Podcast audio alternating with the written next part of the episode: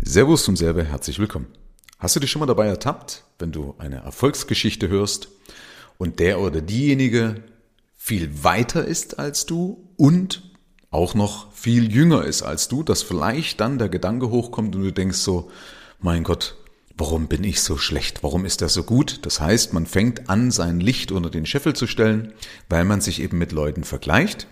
Und dieser Vergleich unter Umständen sehr gefährlich werden oder gefährlich sein kann. Ja, weil du eben gegen oder du machst ja deinen Selbstwert kaputt. Verstehst du? Also du machst deinen Selbstwert, dein Selbstvertrauen kaputt, weil du eben denkst, ich müsste viel weiter sein.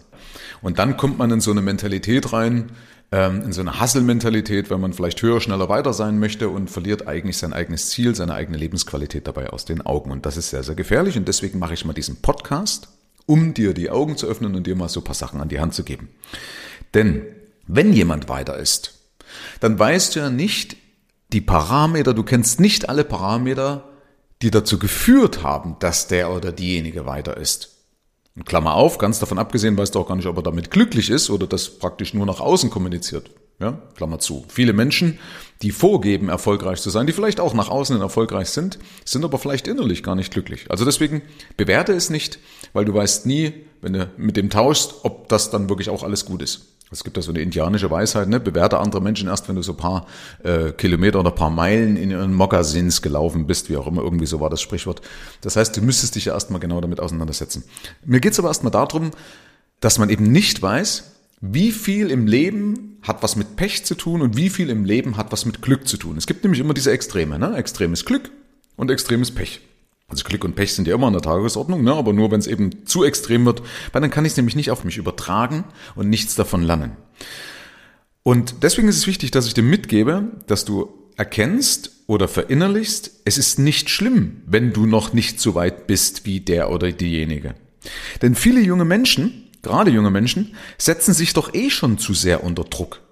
Also deswegen mach dich bitte nicht verrückt, denn viele sind ja deswegen, weil sie sich verrückt machen, weil sie zu viele Selbstzweifel haben, schon nahe dem Burnout. Ja, wenn du dich eben zu sehr an anderen orientierst. Denn es wird auch immer einen geben, der besser ist als du. Weißt du, wenn du Millionär bist, wird es einen Multimillionär geben. Ja, äh, beispielsweise, wenn du Millionär bist und fühlst dich wohl, gehst du mal nach, nach Cannes unten äh, und schaust dir mal die Yachten an und dann denkst du, mein Gott, bin ich eigentlich eine arme Socke. Also meine Million oder äh, keine Ahnung, wenn ich fünf Millionen habe, da, damit komme ich hier nicht weit. Kann ich nicht mal eine Yacht kaufen, geschweige denn die Yacht unterhalten, die Liegeplätze bezahlen. Ich kann nicht mal den Motor anlassen, weil einfach der Sprit zu hoch ist. Bist du Multimillionär, also du meinetwegen, du hast 10, 15 Millionen, dann gibt es Leute, die verdienen 100 Millionen. Ja, bist in der Liga und hast äh, 100 Millionen, wird es Leute geben, die Milliardäre sind. Wenn du Milliardär bist, gibt es wieder Leute, die sind zehnfach Milliardär. Okay, also deswegen kann das eben passieren, wenn man zu sehr nach solchen Sachen geht, auch, dass man an einen Punkt kommt, wo man nie zufrieden ist. Und da möchte ich mal die Geschichte mitgeben von Bernie Madoff. Du musst dir überlegen, Bernie Madoff war einer der größten Betrüger in Amerika, oder also meines Erachtens war er vielleicht sogar der größte, der also das meiste Geld veruntreut hat, äh, veruntreut hat mit so einem sogenannten Ponzi-Schema.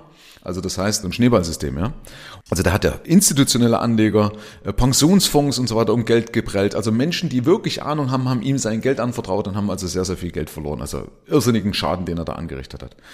Und das Faszinierende aber daran, oder was viele eben nicht wissen, ist, dass Bernie Madoff ein hochseriöses, hochprofitable Wertpapierfirma hatte. Und zwar mit einem Gewinn bis zu 50 Millionen US-Dollar. Jährlich. Also einem Gewinn bis zu 50 Millionen US-Dollar. So hat er angefangen. Das heißt, der gute Mann hatte schon 5700 Dollar jede Stunde verdient. Okay? Musst dir mal vorstellen, du verdienst 5700 Dollar jede Stunde. Und dann kommst du auf die Idee und sagst, hey, ich muss mehr haben. Das reicht mir nicht und machst aus einer seriösen Geschichte so ein Schneeballsystem. Deswegen hat das ja funktioniert, weil dieses Schneeballsystem zumindest am Anfang, also deswegen haben ihm die Leute ja das Geld anvertraut, weil sie gesagt haben, Mensch, der ist ja erfolgreich, der weiß, was er tut, der hat eine ganz erfolgreiche Firma und dadurch haben die das nie in Frage gestellt. Die haben also gesagt, ja, wenn Birdie Madoff das macht, dann muss es gut sein, okay? So ist es passiert. Und dann hat er durch das Schneeballsystem 50 Milliarden Euro betrogen.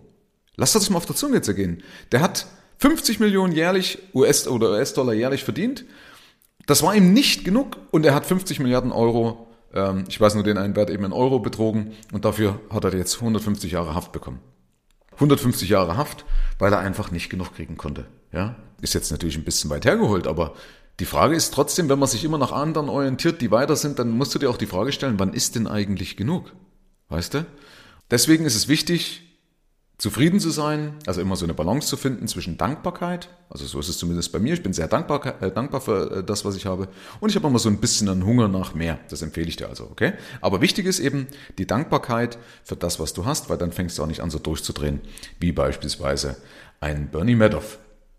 Kurzes Fazit an dieser Stelle, also du wirst dich nie glücklich fühlen, wenn durch jeden Erfolg nur wiederum die eigenen Ansprüche steigen. Okay? Weil sonst wird es das passieren, dass du immer größere Risiken eingehst, eher einen Burnout bekommst und vielleicht am Ende, wie Bernie Madoff, sogar kriminell wirst. Und dann eben eigentlich damit sogar seine Basis gefährdet. Also man hat also schon eine gute Basis gehabt und hat trotzdem diese Basis aufs Spiel gesetzt, um es anderen vielleicht beweisen zu wollen oder keine Ahnung für irgendeinen Wettkampf, den man eigentlich nicht gewinnen kann und nicht gewinnen muss. So, und jetzt ist die Frage, an wen orientierst du dich denn eigentlich? Und da möchte ich dir mal die sogenannte gaussische Verteilung ans Herz legen. Und zwar, es gibt ja, gaussische Verteilung kennst du vielleicht, diese Normalverteilung. Du hast also so eine Glocke, ja? Und in der Mitte dieser Glocke, da ist so der Durchschnitt. Das sind also die meisten Menschen bewegen sich da und dann hast du links die Extreme. Also einmal das extreme Pech und auf der anderen Seite den extremen Erfolg. Und das Schlimme ist, was wir meistens machen, wir orientieren uns nämlich immer am extremen Erfolg. Also nur einen ganz kleinen Teil dieser Normalverteilung. Und glauben eben, naja, wenn der das so gemacht hat, beispielsweise, dann kann ich das vielleicht auch machen. Das Problem ist aber, dass du dich nicht an diesen Extremen orientieren kannst. Weil die haben ja das nur geschafft, weil die so viel Glück hatten, und das kannst du aber nicht adaptieren. Du kannst ja Glück nicht adaptieren. Da waren einfach so viele Fügungen, ähm, die dann zu dem Ergebnis geführt haben. Also du kannst dich beispielsweise nicht an Mark Zuckerberg von Facebook orientieren, äh, weil das eigentlich ein schwarzer Schwan ist. Also ein, ein, ein schwarzer Schwan ist ja was, was eigentlich nicht passieren darf. Wie viel haben vorher versucht, ein soziales Netzwerk aufzubauen und sind daran gescheitert? Mark Zuckerberg hat es geschafft, weil das einfach eine glückliche Fügung von vielen guten Umständen war. Oder wenn Leute sagen, hey, sei wie Steve Jobs. Entschuldigung, Scheißdreck, das nützt dir nichts, weil auch das viele gute Fügungen waren, wo er zur richtigen Zeit am richtigen Ort war. Das kannst du nicht adaptieren. So, und deswegen die ganz wichtige Erkenntnis, die ich dir hier in die Hand geben möchte. Orientiere dich an den Leuten, die erfolgreich sind, aber normalen Erfolg haben. Weil die machen Sachen, die können, müssen auch alle gar nicht mal weiter sein als du, aber weißt du, die machen ja Sachen irgendwie richtig in einem normalen Umfeld. Also in einem normalen Umfeld von Glück und Pech. Ja? Und wenn du die annimmst, diese Kleinigkeiten, die die besser machen und die bei dir überträgst, also die bei dir in deinem Business oder in deiner Persönlichkeit adaptierst, dann wirst du auch zwangsläufig Erfolg haben. Weil das sind Sachen, die kannst du vervielfältigen, weil du sie annehmen kannst. Weil du eben nicht abhängig davon bist auf irgendwelche glücklichen, göttlichen Fügungen. Okay?